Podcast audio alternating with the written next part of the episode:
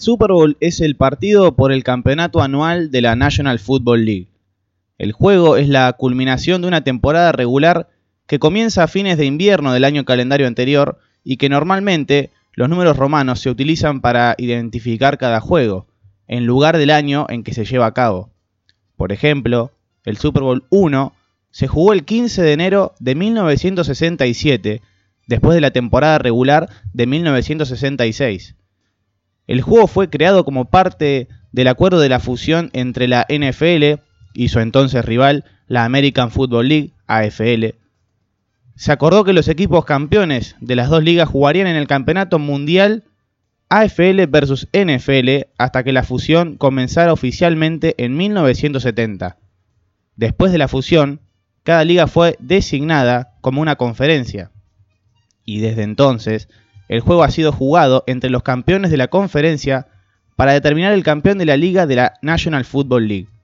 Actualmente, la Conferencia Nacional de Fútbol, la NFC, lidera la liga con 27 victorias a 25 victorias en el Super Bowl contra la Conferencia Americana de Fútbol. Los Pittsburgh Steelers tienen la mayor cantidad de Super Bowls ganados, con 6. Los New England Patriots tienen la mayor cantidad de apariciones en este partido, con 10, y esta será su decimoprimera. Charles Haley y Tom Brady tienen 5 anillos de Super Bowl cada uno, y es el récord de la mayor cantidad de anillos ganados por un solo jugador. El día en el que se juega el Super Bowl ahora considerado por algunos como feriado nacional estadounidense no oficial, se llama Domingo del Super Bowl. Es el segundo día más grande para el consumo de alimentos en los Estados Unidos de América, después del Día de Acción de Gracias. Además, el Super Bowl ha sido con frecuencia la transmisión de televisión estadounidense más vista del año. Las siete transmisiones más vistas en la historia de la televisión estadounidense son Super Bowls. En 2015, el partido por el anillo del Super Bowl 49 se convirtió en el programa de televisión estadounidense más visto en la historia con una audiencia promedio de 114,5 millones de espectadores, la quinta vez en seis años que el juego había establecido un récord, comenzando con el Super Bowl 44, que a su vez había asumido el control. El lugar número uno se mantuvo durante 27 años con el episodio final de la serie MASH, el Super Bowl también se encuentra entre los eventos deportivos más vistos del mundo. Casi todos los públicos son norteamericanos y está en segundo lugar en la final de la UEFA Champions League como el evento deportivo anual más visto del planeta. La NFL restringe el uso de su marca registrada Super Bowl, frecuentemente llamado el gran juego, The Big Game, u otros términos genéricos por las corporaciones que no lo patrocinan.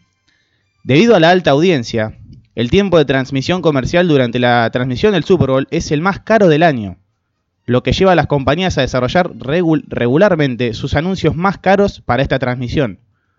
Como resultado, ver y discutir los comerciales de la transmisión se han convertido en un aspecto importante del evento. Además, cantantes y músicos populares como Michael Jackson, Madonna, Prince, Justin Timberlake, Beyoncé, Janet Jackson, Paul McCartney, The Rolling Stones, The Who, Whitney Houston y hasta Lady Gaga han actuado durante la previa del evento y en el espectáculo del medio tiempo. Pero, ¿cómo se llega al Super Bowl?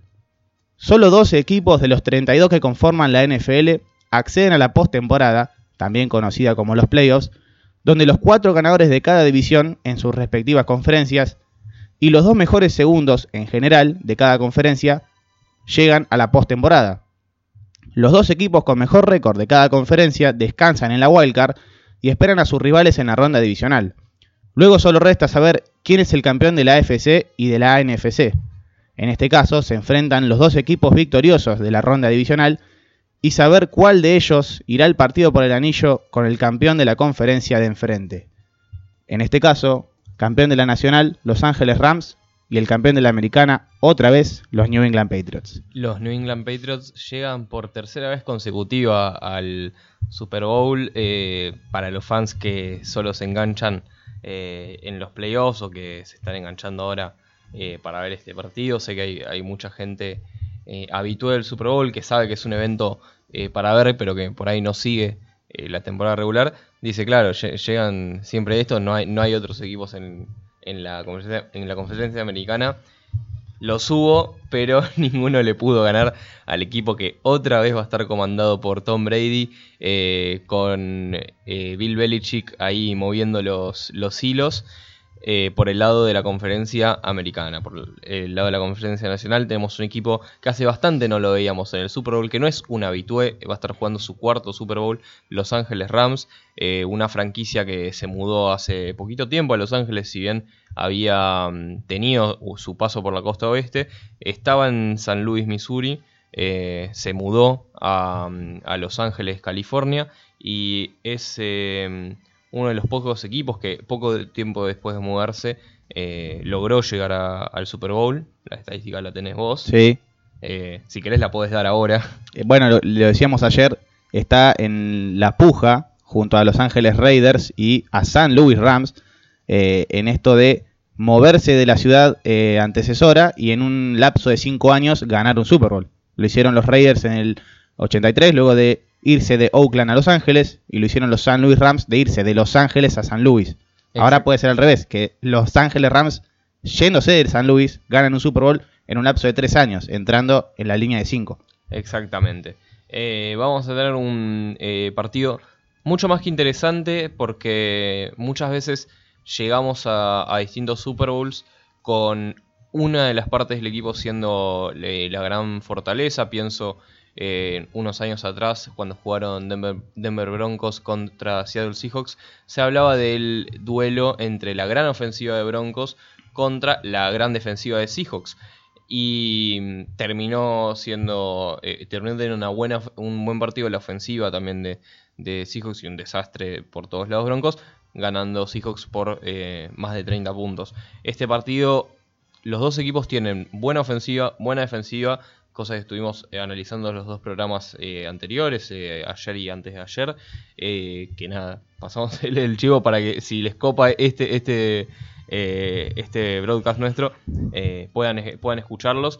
Son dos equipos que van a estar muy completos, que vienen a, a jugar a la, a la ciudad de Atlanta a tratar de llevarse la Copa Nacional, el Vince Lombardi Trophy, un trofeo que tiene años y años de historia, parece poco, porque son 53, hay deportes que son mucho más viejos, como el, fútbol eh, de acá, el, el, béisbol que tiene ciento y pico años, la NBA también tiene un poquito eh, la, misma edad que, el fútbol americano, pero que si, si, bien tiene poco más de 50 años, tiene mucha historia, se ha jugado en muchas ciudades, pero no tantas.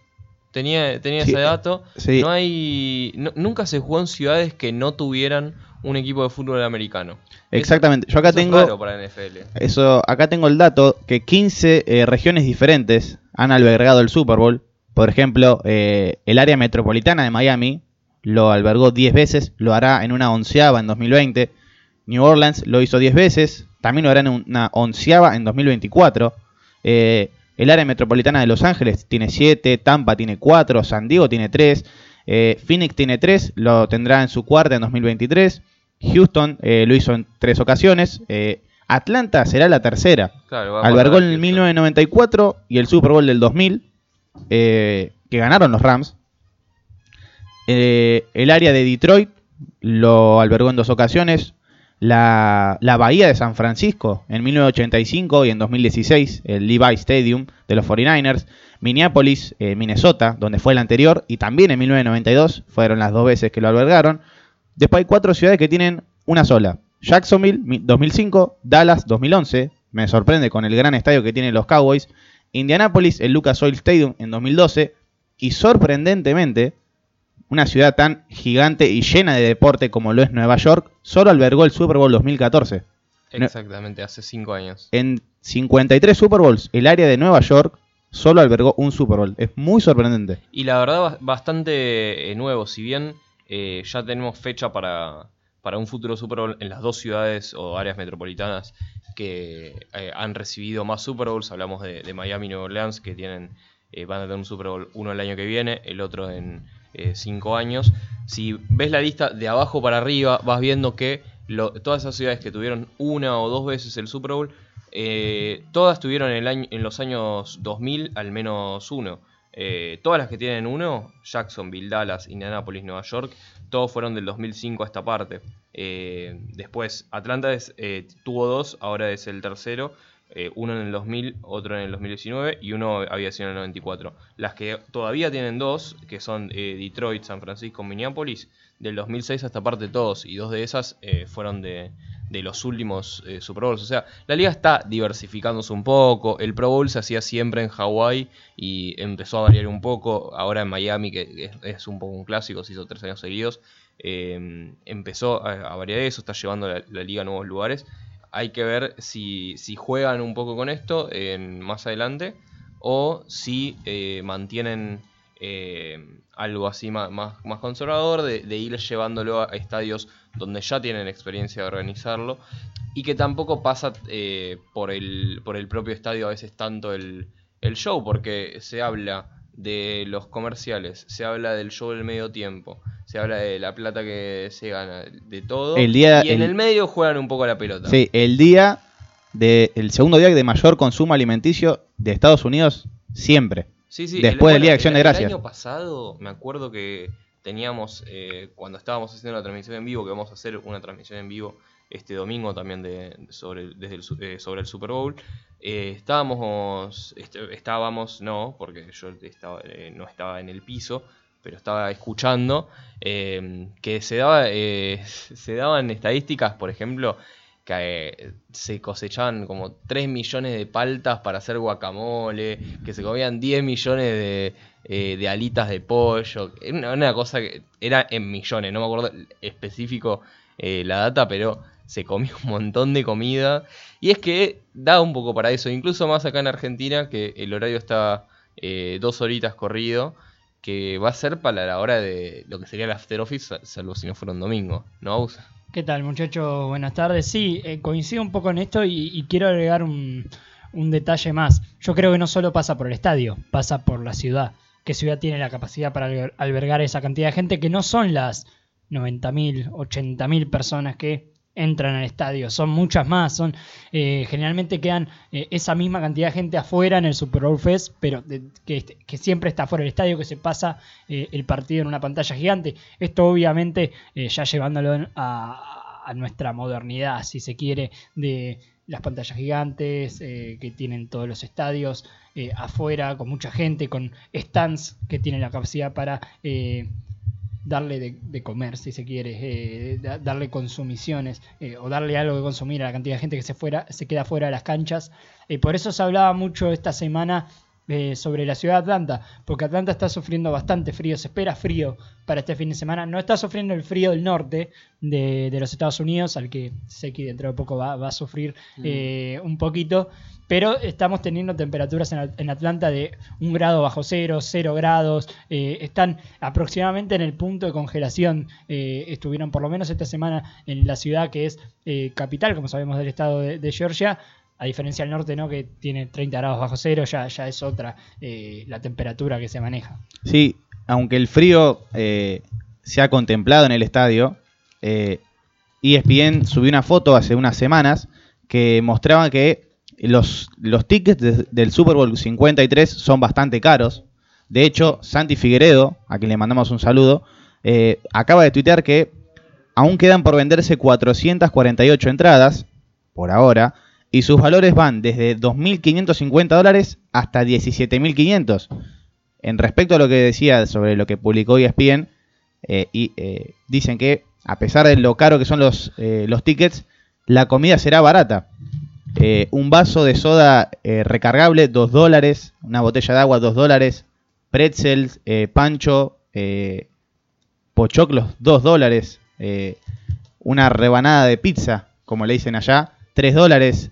hamburguesa, 5 dólares. Comida barata. después, después de pagar compensando los 10 mil dólares que pagas en una entrada. después de pagar 5 mil dólares el, boleto. Igual la mayoría de la gente que, que va en general no pagó por, su boleto. Eh, pensemos eh, un estadio que tiene una capacidad de unos 80 o 90 mil personas. Se estima que 50.000 de esas entradas, más o menos un poquito más de la mitad, son eh, producto de invitaciones, eh, convenios que tiene la NFL con empresas, Sorteos. sorteos, eh, por ejemplo ESPN estuvo haciendo un sorteo para Latinoamérica, también hay cadenas haciendo sorteos en, eh, en los Estados Unidos, entonces alguno no solo va a ir gratis, sino también va a comer barato, es la experiencia completa, más o menos. Sí, sí, creo que es un poquito lo, que te llama de, del Super Bowl en general. Eh, un- uno espera eh, un partido agradable, eh, en este caso, eh, entre dos equipos que se espera que nos den este tipo de partido, ¿no? Un partido muy eh, mirable, si se quiere, entre comillas, si lo quieres poner en, en cuanto a rating televisivo también. Eh, y además eh, toda la diversión, entre comillas, que, que, se le, que le, suele- le suelen poner los eventos estadounidenses a, a- a estas grandes eh, cosas que tienen. Eh, creo que el Super Bowl fuera de, de- de un gran partido, si lo analizás desde lo deportivo estrictamente, Claro. es un gran espectáculo, además. Sí, NFL on Fox en Instagram compartió un mapa de Estados Unidos con sus 50 respectivos estados, eh, mostrando eh, Who is America cheering for, que significa Ay, me encanta eso. papá. quién, qui- a quién va a alentar cada estado de América. Y a New England lo va, lo va a apoyar Missouri, Louisiana eh, y los que están en el eh, noreste, Sí, Massachusetts, Rhode, I- Maine. Rhode Island, eh, Maine, como decías vos. Los otros, ¿cuántos serán? 44, 40 42, 45. 43 estados. Todos van a hinchar por Los Ángeles Rams. Es que son el underdog de, de este partido, me parece. Si bien en nivel de juego viene bastante parecido, incluso un poco mejor, porque tiene un equipo algo más completo. eh, Patriots tiene la experiencia, todos, todos los vimos ganar a Brady mil veces el anillo, los hemos visto ganar en, en muchas ocasiones. Creo que para el- la hinchada neutral eh, es bastante explicable que se vaya para el lado de los carneros. No, de los Rams. además, eh, un poco el, el deseo del fanático de la NFL que no pase lo que pasó en la NBA en los últimos años, que siempre vemos campeón a Golden State. En este caso, siempre vemos campeón a, a New England. Eh, creo que el, el fanático espera eh, un aire nuevo, ¿no? Eh, creo que, eh, por lo menos yo no, eh, como, como hincha de un equipo, tal vez sí. Pero como fanático de la NFL, no me gustaría que el tándem Belichick-Brady se separe. Pero creo que una muy buena parte de la NFL está deseando esto eh, para ser más competitiva la liga, entre comillas. Me acuerdo el chiste que salió hace eh, una o dos semanas nomás eh, sobre el campeonato divisional de la AFC. Que Wikipedia, eh, que como saben lo controlan los usuarios, Sí. estaba definido como un partido donde un equipo de la americana tiene la chance de jugar contra los Patriots de New England. Eh, entonces, eh, uno ve siempre el, el mismo equipo y es como decía, el fanático de la NFL tal vez quiere, quiere una, una renovación en los aires del Super Bowl. Yo creo que hay que aprovechar esta época que tenemos. eh, si bien está bueno que lo ganen en distintos años distintos equipos, pero creo que no tenemos dimensión todavía de lo que han generado estos dos tipos juntos. Eh, bueno, Robert Kraft también comprando la franquicia, siendo el, el dueño. Eh, Kraft la compra en el 95 y tardó solo 6 años en darle el primer título. Sí, No, increíble. eh, siete, eh, porque en 2002 es, el primero. Eh, y bueno, después ya de- del milenio para acá, el tándem Belichick-Brady ha hecho estragos eh, no solo en la americana, sino en la NFL. Eh, para hablar un poco más del Super Bowl de este partido, con los costos que, que conlleva, un anuncio, eh, una pauta publicitaria, eh, un corte comercial de 30 segundos en el Super Bowl 1, en 1967, salía 42 mil dólares. Hoy sale más de 6 millones. Es increíble, es increíble lo que ha cambiado la liga y lo que ha cambiado la moneda. Bueno, es que en realidad también el Super Bowl se ha hecho un, eh, un evento más masivo. Ha salido de los Estados Unidos. Eh, tal vez uno siempre eh, tenía como el deporte en excelencia que llegaba acá a Latinoamérica era el béisbol, la serie mundial. Bueno, creo que esto se ha revertido en los últimos años, eh, sobre todo con le- el parecido que tiene tal vez el, fútbol americano con, un deporte más autóctono acá, entre comillas, que, que es el rugby. Eh, yo por lo menos uno va a los campos de entrenamiento de, acá, de, fútbol americano acá, y tenés muchos exjugadores de rugby. Entonces el parecido de los deportes, si bien obviamente tienen sus diferencias, tienen bastantes diferencias además, eh, creo que eh, ayuda un poco a- al hincha argentino eh, y también al latinoamericano a familiarizarse con este deporte. Sí, y también eh, es un evento que se ganó su masividad primero en, los Estados Unidos, después empezó a exportar el, pro- el producto, lo sigue expo- exportando, pero eh, mantiene una base fuerte en Estados Unidos. Para pensar, el Super Bowl pasado, el Super Bowl 52 entre New England y Philadelphia Eagles, eh, tuvo 103.4 millones de personas mirándolo en los Estados Unidos nada más. O sea, casi un tercio de la población de Estados Unidos. Fue el décimo evento eh, televisivo transmitido en vivo más mirado. Los nue- nueve eh, eventos que están por arriba de ellos el, son. El noveno es el final de la serie MASH, ya, hace, Sí, sí. ya hace unos años. Del octavo al primero, todos son otros Super Bowls, siendo el más mirado el Super Bowl número 49, con 114.4 millones de personas. Se jugó el primero de febrero de 2015 y es eh, el que ganó New England Patriots contra Seattle Seahawks por 28-24. El famoso de, eh, la del la- el pase en- a una yarda de la línea de, de anotación que termina en intercepción con Malcolm Butler. Sí, eh, y una estadística que miraba eh, hace no mucho es que este mismo Sup- Super Bowl que, que marcabas vos eh, también fue el más mirado a nivel mundial. No, no tengo exactamente la estadística, pero sí tiene, por ejemplo, esto había hecho la cuenta, un quinto de los televidentes que tuvo eh, la final de la Copa del Mundo de 2014 eh, entre Argentina y eh, Alemania, que eh, fue una de las Copas del Mundo en cuanto a final se, se refiere más miradas. Eh, no sé si la más mirada, pero sí de las más miradas. Entonces, del 2010 hacia acá, en el Super Bowl 49 hubo un quinto de los televidentes de, un- de la final del mundo, que es un deporte mucho más masivo, obviamente, el Sí, fútbol. La- es el evento. El evento que del- todos del quieren ver, sí. Sí, además, claramente eh, el fútbol de pelota redonda le gana al fútbol americano solamente por la Copa del Mundo, que la Copa del Mundo se hace cada cuatro años. O sea, el Super Bowl... y la final y, y el único evento deportivo más mirado que el Super Bowl es la final de la UEFA Champions League, Claro, que se hace anualmente. anualmente es, en febrero tenemos el más visto del año por el momento, es el Super Bowl. La Champions le pelea, tipo el segundo o primer puesto, pero el evento más deportivo más visto de toda la historia y desde siempre es la final de la Copa del Mundo, Hmm. por- porque se hace cada cuatro años también. Sí, sí, porque es un evento eh, bastante único. El fútbol de pelota redonda es eh, más masivo en el sentido de que eh, es más fácil jugarlo, es más fácil difundirlo, eh, tiene mucha más historia.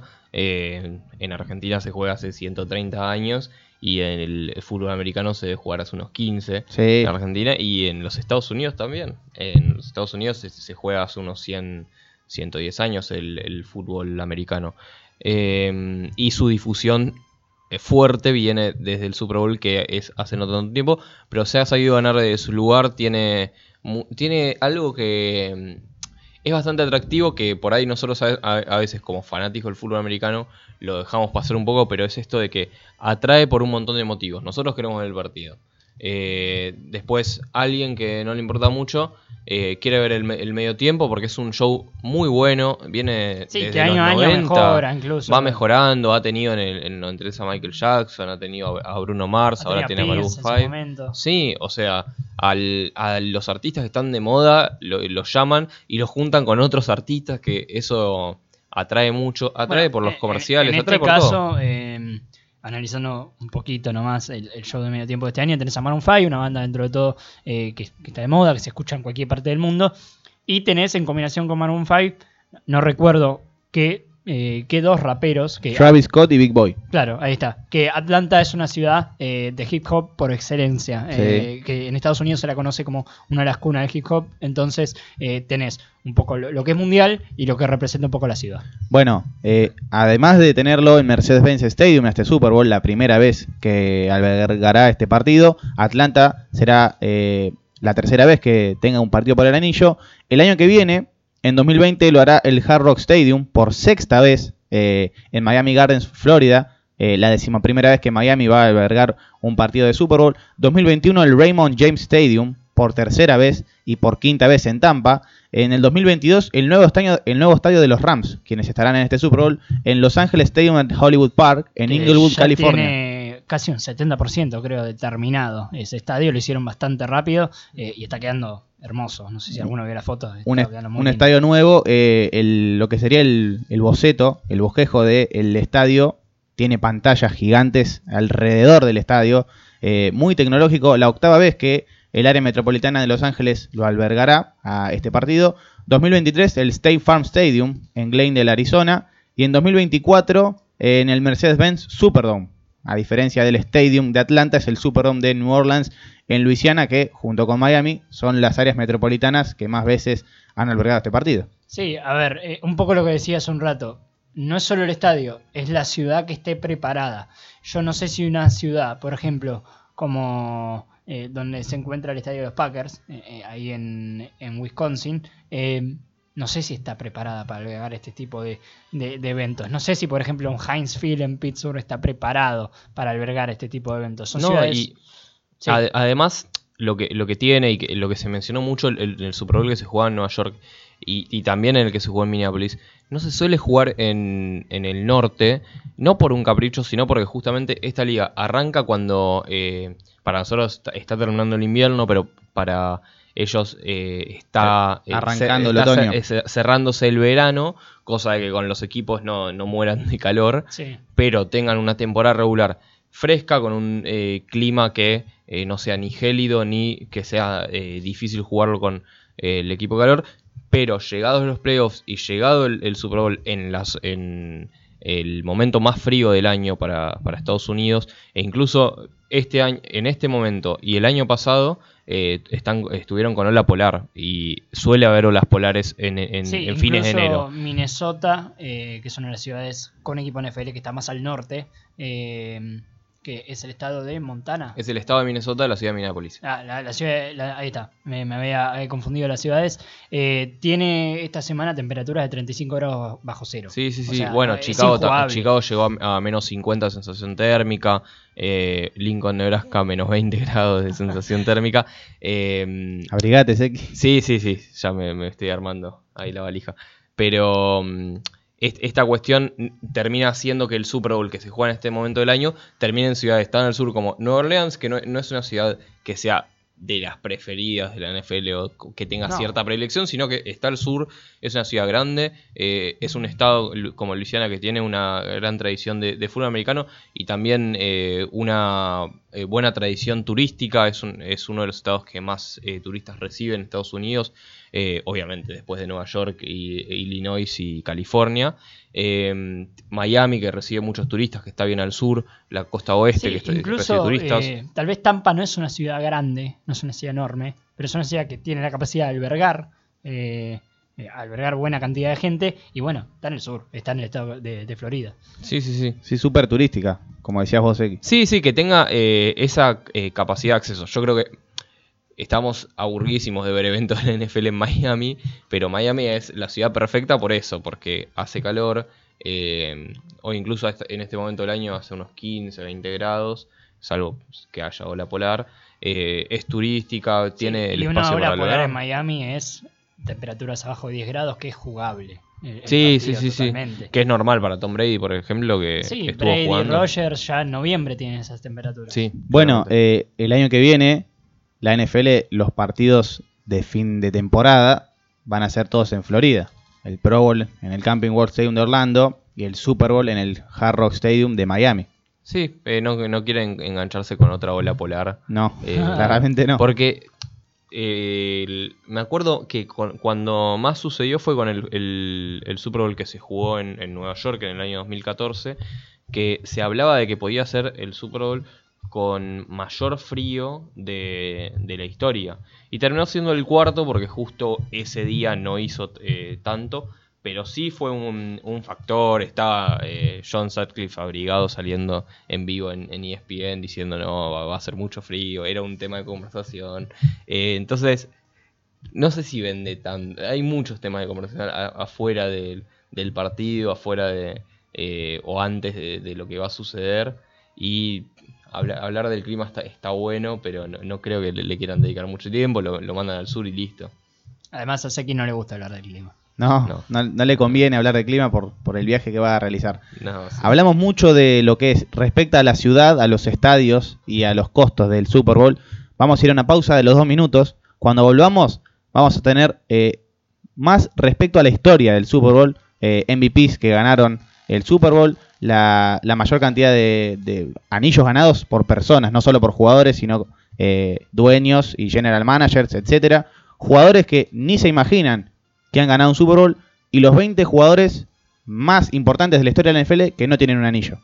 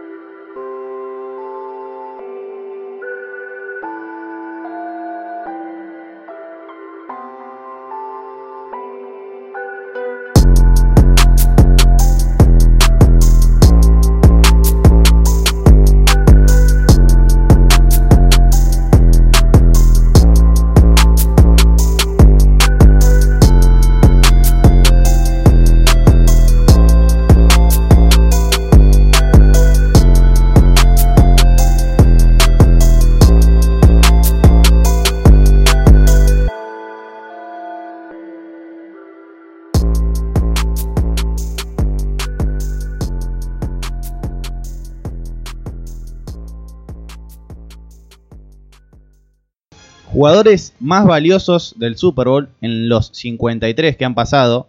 eh, voy a mencionarlos por equipo. Seguramente conoceremos a la gran mayoría, muchos Hall of Famers. Por ejemplo, los dos anillos que ganó Baltimore Ravens, los MVP fueron Ray Lewis en el primero y Joe Flacco en el segundo. Chicago Bears, eh, en el Super Bowl 20 de 1986, tuvo a Richard Dent, un defensive end como MVP. Dallas Cowboys, a pesar de ganar solo 5 anillos, en 7 en siete Super Bowls tuvo al jugador más valioso del partido.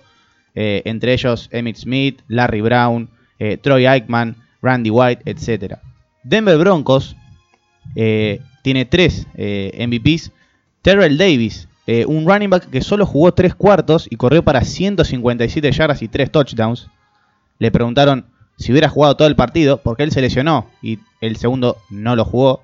Le preguntaron cuántas yardas pensás que hubieras corrido. Y yo creo que 250. Eh, un verdadero fuera de serie. Los otros, John Elway, Von Miller. Eh, para los Green Bay Packers, en el 1 y en el 2, Bart Starr. Luego Desmond Howard, Aaron Rodgers. Indianapolis Colts tuvo a Peyton Manning. Eh, Len Dawson en Kansas City Chiefs. Los Angeles Raiders a Marcus Allen. Miami Dolphins a Larry Zonka y a Jake Scott. Bueno, los Patriots, ya sabemos, en los cinco anillos que tienen, cuatro fue Brady, los primeros dos y los últimos dos. En el medio, Dion Branch, el wide receiver. Eh, los Giants, dos veces a Eli Manning, una vez a Phil Sims y otra a Otis Anderson. Los Jets a Joe Namath. Eh, los Oakland Raiders a Fred Blinkinoff y a Jim Plunkett. Eh, Philadelphia Eagles, ni más ni menos que a Nick Foles. Eh, los Steelers tienen muchísimos también. Franco Harris, Lane Swan, Terry Bradshaw, eh, Heinz Ward, el wide receiver, Santonio Holmes. Eh, los 49ers tienen a Joe Montana en tres ocasiones, a Jerry Rice en otra, a Steve Young en uno de los últimos. Eh, los Seahawks a Malcolm Smith en el 2014, el linebacker. Los San Luis Rams en el 2000 a Kurt Warner, Hall of Famer, mariscal de campo. Dexter Jackson de Tampa Bay Buccaneers, el Super Bowl que gana Martín Gramática como kicker. Dexter Jackson es safety. Eh, muy pocos defensivos eh, vemos. El último equipo es Washington Redskins, que tuvo a John Riggins, a Doug Williams y a Mark Ripien. Quería analizarlo por posición. Eh, de los 53 Super Bowls, 28 MVPs fueron de quarterbacks, 7 de running backs, 6 de wide receivers, 4 de linebackers, 2 de defensive ends, 2 de safeties. Solo un cornerback en la historia fue MVP. Solo un tackle defensivo fue MVP y solo un retornador fue MVP.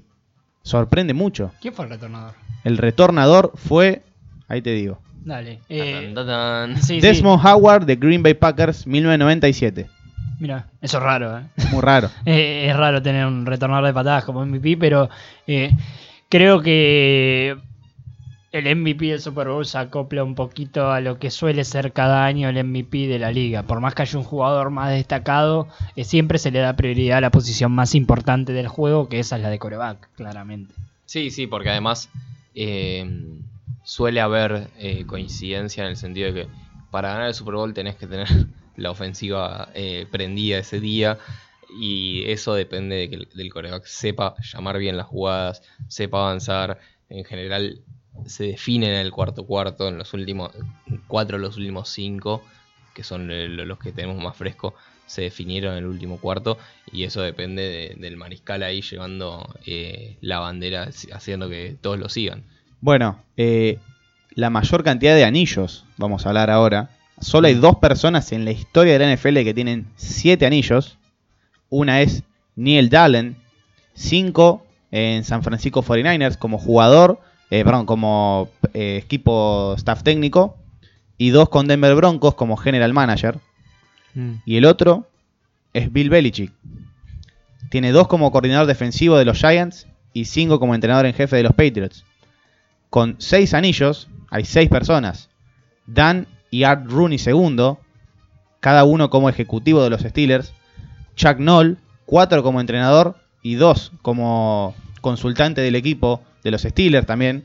Eh, Bill Nunn, eh, los seis como scout de los Steelers. Min Joe Green, el ex- exitosísimo eh, Linebacker, sí. defensive tackle, linebacker de, de los Pittsburgh Steelers. Tackle, sí. Cuatro como defensive tackle y dos como asistente especial de personal de jugadores, todos con los Steelers. Y el otro que tiene seis, conditioning coach Mike Woykick. Tres en Dallas Cowboys y tres en New England Patriots. Bueno, Rooney ya no está entre nosotros, eh, eso va a ser difícil, pero traigan de vuelta a Min Joe Green si quieren ganar Min un Joe Super Green. Bowl. Eh, le hablo a- claramente a los Pittsburgh Steelers, ¿no? Que han conseguido todos sus títulos con estas personas.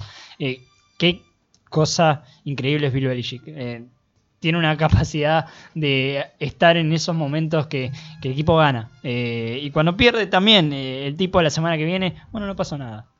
La próxima semana lo vamos a hacer la vuelta y lo vamos a hacer bien. Y hace lo mismo. y lo y hicieron gana. porque perdieron la temporada pasada y llegaron como si fuera fácil este año. Sí, sí, eh, eh, lo que venimos hablando casi todo el año, ¿no? Que New England juega cinco partidos. Sí, ju- prepara tres partidos por año. Eh, cinco anillos en total. Hay 21 personas combinadas. No la vamos a mencionar a todas, pero las más importantes. Charles Haley tiene cinco. Dos como linebacker de los 49ers y tres como defensive end de los Dallas Cowboys. Esos cinco como jugador. Eh, tiene el récord de mayor cantidad de anillos en un jugador. eh, para un jugador en solitario. Empatado con Tom Brady, que es el siguiente en la lista. Eh, el otro que tiene cinco es Brady los cinco como mariscal, titular de los New England Patriots. Después tenemos a Robert Kraft, los cinco como el dueño y propietario de los New England Patriots. Tenemos a Edward De Bartolo Jr., cinco como dueño de los 49ers. Hay muchos de los 49ers. Dick Hawk, eh, como, eh, todos como running back de los Steelers. Esa es una muy nueva, muy buena, perdón. Eh, Marcus Paul, eh, tres como asistente de, de fuerza de jugadores y de condicionamiento de entrenadores con los Patriots, dos como asistente en los Giants, Tim Rooney, tres con los Steelers, dos con los Giants, todos como personal de staff. Mm. Y tenemos a Josh McDaniels, que ganó cinco con los Patriots eh, como asistente personal, eh, eh, def- eh, asistente defensivo de entrenadores en jefe y eh, entrenador en tercero de mariscales y cuarto y quinto coordinador ofensivo. Anduvo por todas las Anduvo por toda, la, por toda la franquicia estuvo. Bueno, por eso Josh McDaniels es pretendido por algunos eh, equipos como entrenador en jefe. Eh, por eso lo, lo pretend- lo- lo pretendían los Colts la temporada pasada, eh, que bueno, tuvimos este eh, entredicho de que, no, bueno, después de firmar, al final, eh, en realidad nunca firmó, después de apalabrar su llegada en realidad a Indianapolis, eh, me quedo en New England. Eh, creo, para mí, eh, es lo, que yo veo, le han prometido... em, continuar como head coach en, New England el día que Bill Belichick decida eh, retirarse o, cambiar de equipo. No, no lo veo cambiando de equipo, lo veo más como un retiro. Eh, pero creo que McDaniel se va a quedar hasta entonces con la franquicia de los Patriots. Y bueno, Brady tiene el domingo la posibilidad de ser el, el jugador, porque hemos tenido jugadores barra eh, asistentes técnicos o, de dirigencia en, Super Bowls con más títulos que él, eh, bueno, incluido Bill Belichick, que los ha ganado todos como eh, desde el sideline, digamos, desde el lado de los entrenadores. Brady se puede convertir con su sexto anillo en el jugador más galardonado de la historia de la NFL. Total Pro Sports es un canal de YouTube, tiene también páginas de redes sociales, pero es un canal de YouTube que se basa en hacer como top 10, top 15 de hechos históricos del deporte y de actuales, de controversias actuales, por ejemplo. Hizo el top 10 de jugadores que nunca te imaginaste, no sé si porque no lo conozcamos o porque no es lo suficientemente bueno. O porque lo conocemos, pero lo conocemos por su trayectoria. Claro, eh, que han ganado un Super Bowl. El número 10 es Jim Sorgi, era eh, mariscal suplente de Peyton Manning eh, en Indianapolis Colts. El otro es Dan Clayco, eh, también un guardia que protegía a Manning, pero que bueno, se ve que no era lo suficientemente conocido. Eh, a, ver, hay un montón de estos jugadores. bueno, Josh Gordon, que lo conocemos todos, si New England gana el domingo, tiene su anillo. Exactamente. ha jugado cinco partidos con New England esta temporada. Tenemos a Tarvaris Jackson, que jugó en Seattle, en Minnesota, en Buffalo. Era el suplente de, Russell Wilson en el 2014. Eh, Dan Campbell, entrenador de Miami y que fue jugador eh, en los años 80, 90, eh, que estuvo también en el 2009 como suplente de New Orleans Saints. Este jugador, también tenemos a Mark Brunel, ex mariscal de Jacksonville Jaguars, que supo ganar el anillo como suplente de Drew Brees en este año 2009 también. tenemos a Tyro Taylor. Tyro Taylor ganó un Super Bowl. Eh, fue, eh, era suplente, hasta, de hecho hasta tercer mariscal en Baltimore Ravens en el 2013, de Joe Flaco. Eh, tenemos a Jason Garrett, el entrenador en jefe de Dallas Cowboys, supo ser mariscal de, esta franquicia de Dallas, que ganó cinco anillos. También jugó en Denver Broncos. Mm. Jason Garrett, a, quien le hacían el chiste de que sonreía mucho en el Pro Bowl, porque, bueno, no es muy de sonreír. Tenemos a David Carr, el hermano de Derek, el hermano mayor de Derek, que jugó en Houston Texans eh, largas temporadas y era el suplente de Eli Manning eh, en el equipo que vence a los Patriots en la casi temporada invicta del equipo de Belichick. Y el número uno es Jeff Fisher, el ex entrenador en jefe de Los Ángeles Rams eh, y de Tennessee Titans también. jugaba en Chicago Bears eh, mm. allí por los años 70, 80, eh, y ganó un Super Bowl. Eh, un entrenador que tuvo un debacle en su carrera, en cerrando y cerrando su carrera en Los Ángeles Rams, cuando pasan de San Luis a California, y de ahí viene Sean McVay. Sí, se hablaba un poco de cómo una persona con tanta trayectoria no, no pudiera levantar a este equipo de, de los Rams que terminó siendo levantado por el tipo con menos trayectoria que, conocemos, que va, que va a romper récords de entrenador más joven, tiene dos años, dos años en, la, en la liga em, como, como head coach. Así que ese cambio a Rams le, vino bien al final. Sí, de hecho, eh, otro récord que hay es Jared Goff, el mariscal eh, de campo de los Rams. Es el, el draft, la elección global número uno del draft que más rápido en la historia llegó a jugar el partido por el campeonato, porque está en, está en su tercera temporada. Eh, fue drafteado en 2016, la selección número uno, eh, directo desde la Universidad de Cal, de California.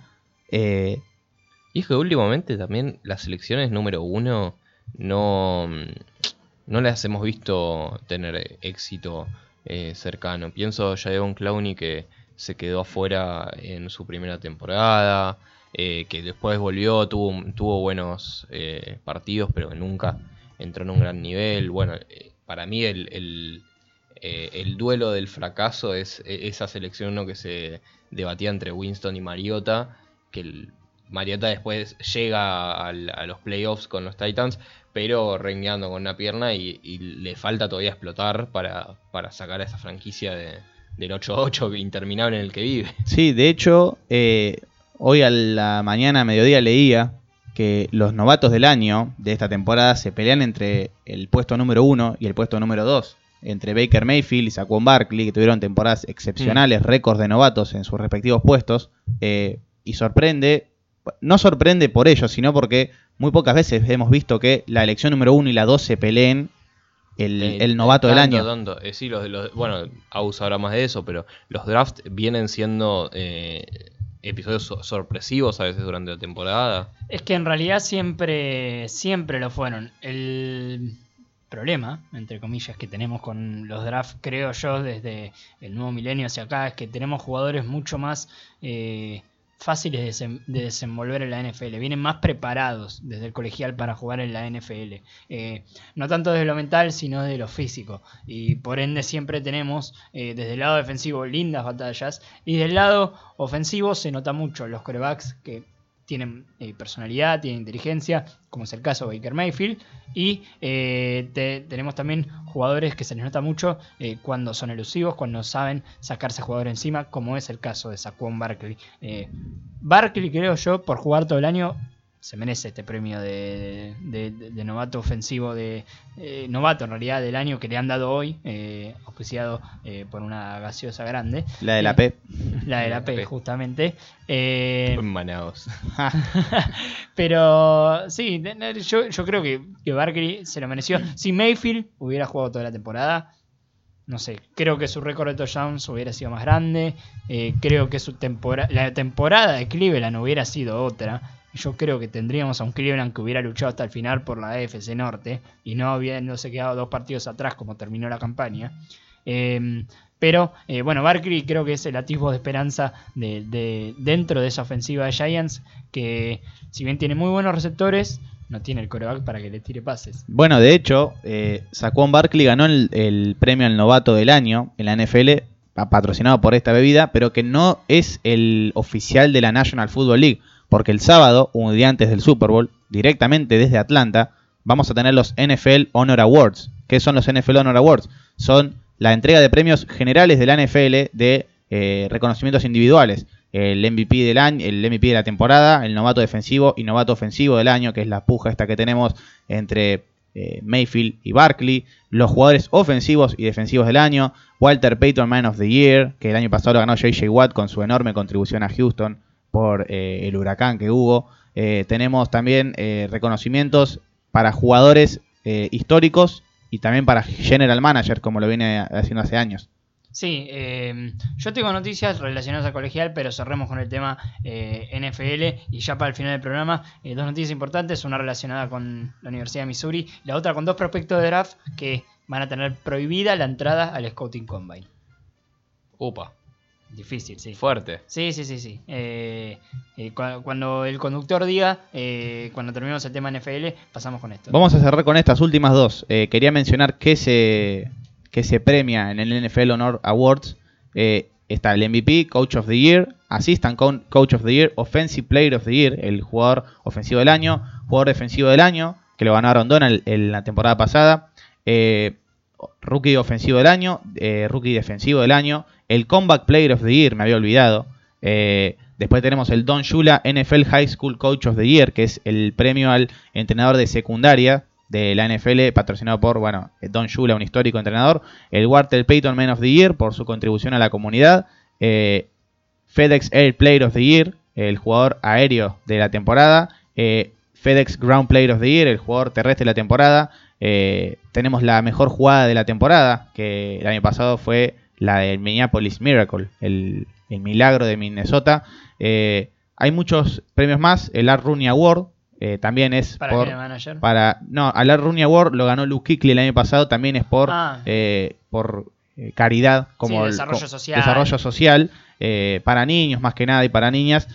Quería cerrar antes de hablar de las noticias que tenemos Agus, los 20 mejores jugadores de la historia de la NFL que nunca ganaron el anillo. Ya sé cuál es el uno. el uno ya lo sabemos y yo no lo podía creer. dijiste. Cuando lo leí no lo podía creer.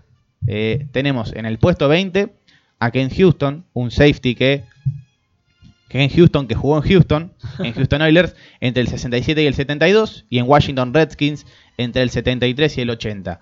En el puesto 19 Chris Dolman, defensive end de los Vikings, de Atlanta Falcons y de San Francisco 49ers. Puesto 18 tenemos a O.C. Newsom, un ala cerrada de los Cleveland Browns entre el 78 y el 90. Sí, y general manager de, de Baltimore, si, si mal no estoy, eh, que se retira esta temporada. En el puesto 17, Randall McDaniel, guardia ofensivo de entre Vikings y Tampa Bay Buccaneers, una carrera entre el 88 y el 2001. Se quedó a dos años de ganarlo con Tampa, se retiró antes. Eh, eh, 16, Deacon Jones y 15, Merlin Olsen, el defensive tackle de Los Ángeles Rams entre el 62 y el 76, que tiene el récord de 14 Pro Bowls consecutivos. Sí. eh, uno de los que más Lo veces fue. el otro día. Sí. Kevin Greeny, linebacker de los Rams entre el 85 y el 92, de los Steelers entre el 93 y el 95, de los Carolina Panthers 96, 98 y 99 y los 49ers en el 97.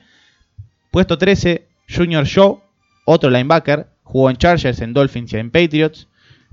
Gene Kelly, quarterback. Llegó cuatro veces a la instancia consecutivamente. Seguidas, entre el 90 y el 94, y perdió todas. Perdió todas. Eh, jugó en Buffalo Bills, en Buffalo Bills entre 1986 y 1996, 11 temporadas en esta franquicia, con cuatro anillos en el medio, que los perdió. Eh, en el puesto 11, Derrick Thomas, linebacker de los Chiefs, entre el 89 y el 99. Acá hay uno muy conocido, Eric Dickerson, uno de los mejores Mm. corredores en la historia de la NFL. Con Rams. Jugó en Los Ángeles Rams entre el 83 y el 87, en Colts entre el 87 y el 91, eh, y terminó en Oakland Raiders y su temporada final en Atlanta Falcons. Nunca pudo ganar el anillo. Bruce Smith, defensive end de los Bills, que estuvo en la, en la temporada 85 a 99, fue parte de la sequía de cuatro anillos, eh, cuatro Super Bowl sin anillo de los Bills, y jugó en Washington Redskins del 2000 al 2003, cuando se retiró. El octavo es uno también muy conocido, la Danian Tomlinson. Otro corredor. Jugó en San Diego Chargers del 2001 al 2009 y en New York Jets 2010-2011, donde también se terminó retirando. ¿Cómo querés ganar un Super Bowl si jugás en esta franquicia? Bueno, no? exactamente. Sí, sin caer Pero la en, franquicia. en la del San Diego Chargers eh, estuvo entre 2001 a 2009 y fue el MVP de una de estas temporadas. Sí. Sí, sí, pero San Diego eh, siempre le faltaron. San Diego hoy de venido a Los Ángeles, el equipo de Chargers, digamos, Sí. siempre le faltó 5 para el peso, ¿no? Para, para llegar, eh, Mm. aunque sea a, una- a un campeonato de, de, de- conferencia en realidad. Eh, sie- siempre por eso se discute si, si Philip Rivers puede ser un, un coreback que entre al Salón de la Fama o no, eh, más allá de no haber jugado nunca ni siquiera un campeonato de conferencia. En el séptimo puesto está Chris Carter, eh, que tiene un programa de televisión en Estados Unidos llamado First Thing First con Nick Wright. Era wide receiver Mm. de Philadelphia Eagles, de Minnesota Vikings y de Miami Dolphins. Si no me equivoco, es Salón de la Fama y no tiene, no tiene un Super Bowl en su. Hay en muchos salones repertorio. de la fama, igual que, que no tienen Super Bowl, pero Carter hizo la carrera como para, para ganárselo. Bueno, el sexto es uno muy eh, recordado. El, en mi opinión, el mejor de todos los tiempos en la posición de wide receiver es Jerry Rice, que tiene anillos de Super Bowl, Sí. eh, al lado de Joe Montana y Steve Young. El sexto en esta lista es Randy Moss. Jugó en Minnesota Vikings del 98 al 2004. O en Patriots. Jugó en Oakland Raiders del 2005-2006 y pasó a Patriots en 2007 Increíble que no haya. eh, claro, porque esa es la, la temporada del que. 15-0. eh, eh, del 16-0. 16-0, eh, Mm. incluso más. eh, 18-0. 18-0. Sí. Y pierden el Super Bowl contra los Giants de Eli de Eli Manning. Manning. Que Eli Manning enfrentó en los únicos dos Super Bowl que jugó a los Patriots y le ganó las dos veces. Es la kriptonita de Bill Belichick. Ya se merece Salón de la Fama. Sí. Sí, es un tipo que se ganó el Salón de la Fama en sus primeras 6, 7 temporadas. Y después Y, cayó mucho. y ahora como que bueno, está ahí todo lo que queremos. Nos hace acordar a, a Peyton Manning. Con Agustín Espósito, la otra vez discutíamos quién era el mejor a la cerrada de la historia. Para mí es Rob Gronkowski, para él era Tony González. Tony González es el número 5 Y no tiene Super y no tiene Super Bowl. Sí, Jugó en eh, Chiefs del 97 al 2008 y en Falcons del 2009 al 2013. Y en Falcons tuvo una carrera espectacular. Espectacular. Eh, solo cuatro temporadas le bastaron para hacerse ídolo total de, de ese equipo. El número 4 en la lista es Dan Fouts, quarterback de San Diego Chargers, entre el 73 y el 87, otro mariscal. El número 3 es Fran Tarkenton, mariscal de los Vikings entre el 61 y el 66, entre el 72 y el 78, Y el número uno es increíble. y eh, en los Giants en el 67 y el 71. El número 2, Barry Sanders, running back Ah, de yo pensé que Detroit, al uno. pero- de Detroit Lions. Estuvo 10 años en la franquicia, Detroit que hoy está en, Debacle. en debacle. En esos años era bastante bueno. Y el número 1 es increíble, yo pensé que tenía por lo menos uno o dos, hasta MVP del Super Bowl.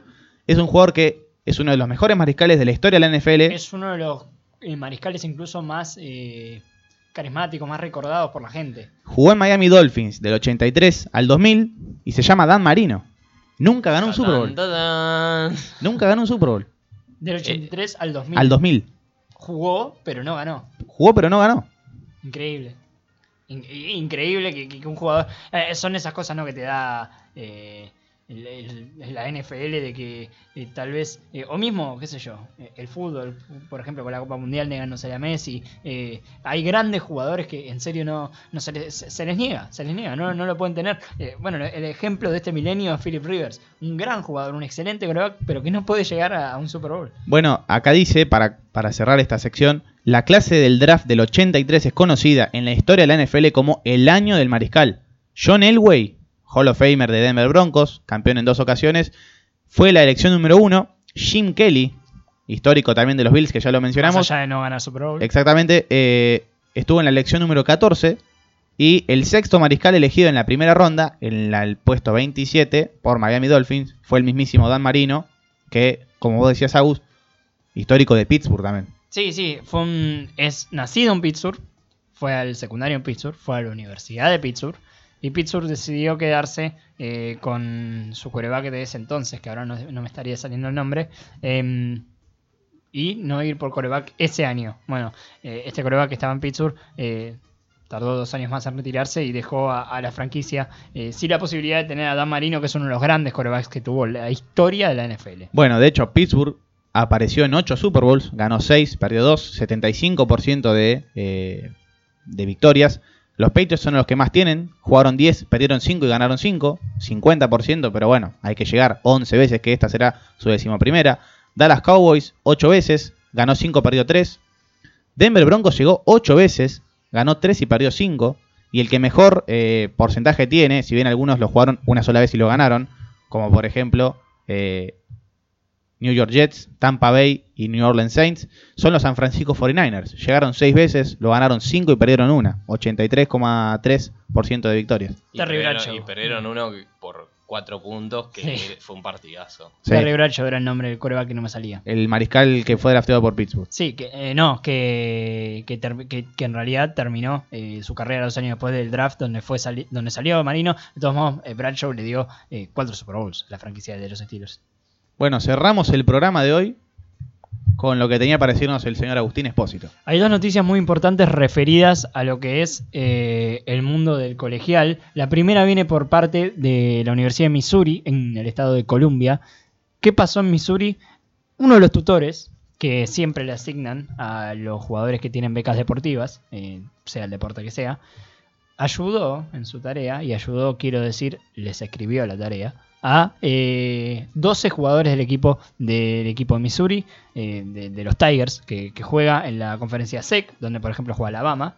Eh, entonces va a haber castigos severos, todavía la NSA no ha confirmado cuáles son estos castigos, pero va a haber castigos severos en contra de esta universidad. Lo que sí se confirmó hoy por la tarde es que Kelly Bryan, quien jugó en Clemson los primeros dos o tres partidos, después eh, terminó perdiendo el puesto con Trevor Lawrence, que es el que le termina dando el título a los Tigers de Clemson, eh, va a jugar en Missouri a pesar, a pesar de esto. Eh, él fue transferido de Tigers a Tigers en, en- en estos días, en estos días en realidad no, hace ya casi un mes, y eh, ha decidido quedarse en la Universidad de Missouri. La otra es fuerte, me van a decir ustedes cuál de los dos más fuerte, porque estamos hablando de Jeffrey Simmons, quien si no me equivoco salió en el mock draft de, de primero y 10, un, un jugador que tranquilamente podría ser un top 15 en el draft de este año, junto con eh, Preston Williams, receptor de Colorado State, eh, Jeffrey Simmons viene de Mississippi State, no van a ser invitados y van a tener prohibida la entrada al Scouting Combine, que va a realizarse eh, a principios de marzo.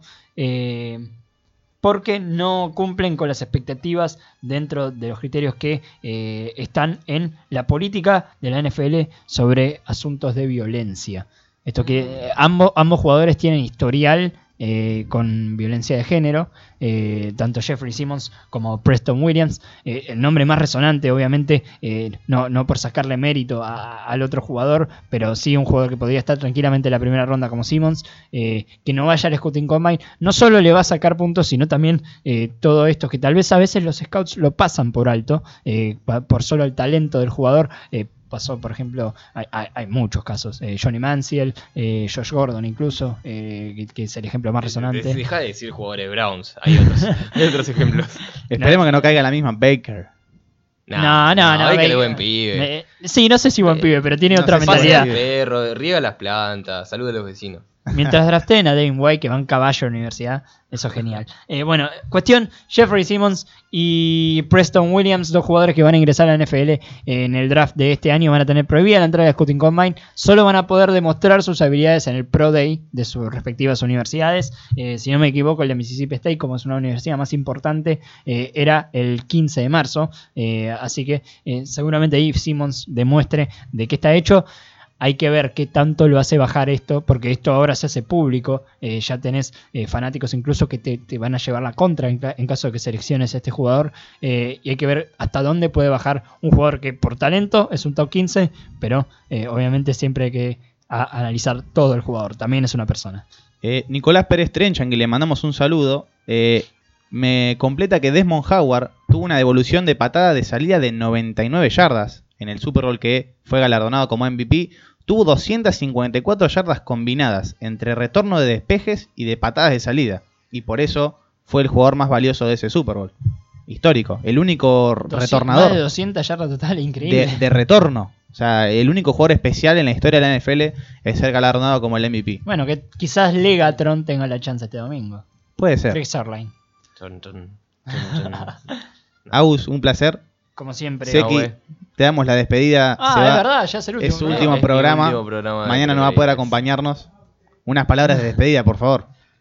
No, bueno, eh, ya para mí es el cierre de la, de la segunda temporada. La verdad que el programa me dio muchas alegrías. Eh, sé que soy como, como un adimento a, a lo que es el periodismo deportivo que ustedes, ustedes intentan hacer. Yo acá periodismo deportivo no vengo. Eh, pero nada, lo disfruto mucho, me, me encanta. Me, eh, me encanta haberlo hecho desde el principio con vos, Nahuel, que se haya sumado Agus, Franco, eh, desde que empezamos a cubrir hace eh, dos años el primer Super Bowl cuando teníamos 25 seguidores en Twitter eh, y nos juntamos en mi casa a tomar birra. Eh, está ahí a la cabeza de esto, que está buenísimo. Y bueno, ahora me toca de- desde otro lugar eh, a- acompañar y, y dar una mano, pero siempre siempre filme, siempre con Quiero, quiero fotos de ese pedazo de estadio de fútbol americano que tiene. La ahí. sabrá, Terrible. la sabrá. Eh, lo va a vivir en, en el mismo país, en Estados Unidos, una fiesta como será el Super Bowl, que lo compartimos hoy en Primera y 10 y vamos a seguir mañana. El capítulo final de esta previa del Super Bowl 53 con la palabra de Franco López Larrañaga, Y anteúltimo eh, programa del año. ante el programa del año, porque el domingo a las 5 de la tarde comienza la transmisión con la previa del Super Bowl 53 desde Radio Talk hacia Atlanta. Como Johnny no tira, no tira ningún efecto. Bueno, gracias a Johnny Vilas del otro lado en los controles. Nos vemos mañana a las 4 de la tarde por Radio Talk. Chau, chau.